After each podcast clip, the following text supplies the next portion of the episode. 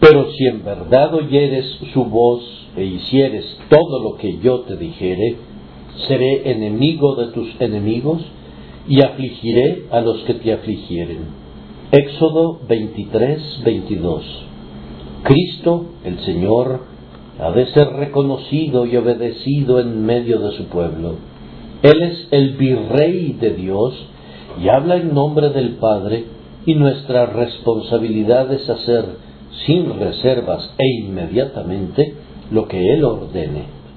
Perderíamos la promesa si desatendemos el precepto. Cuán grande es la bendición para la plena obediencia.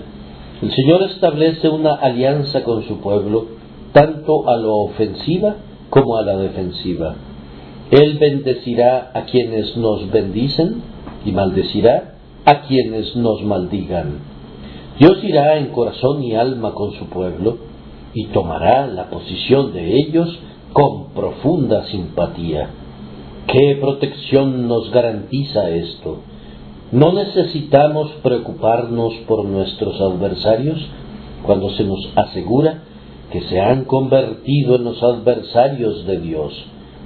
Si Jehová ha asumido nuestra contienda, podemos dejar a los enemigos en sus manos.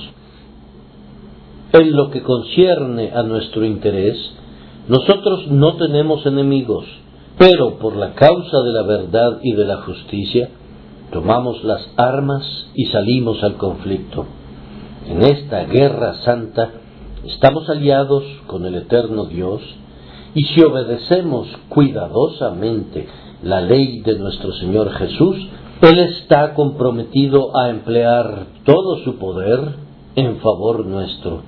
Por esa razón no tememos a nadie.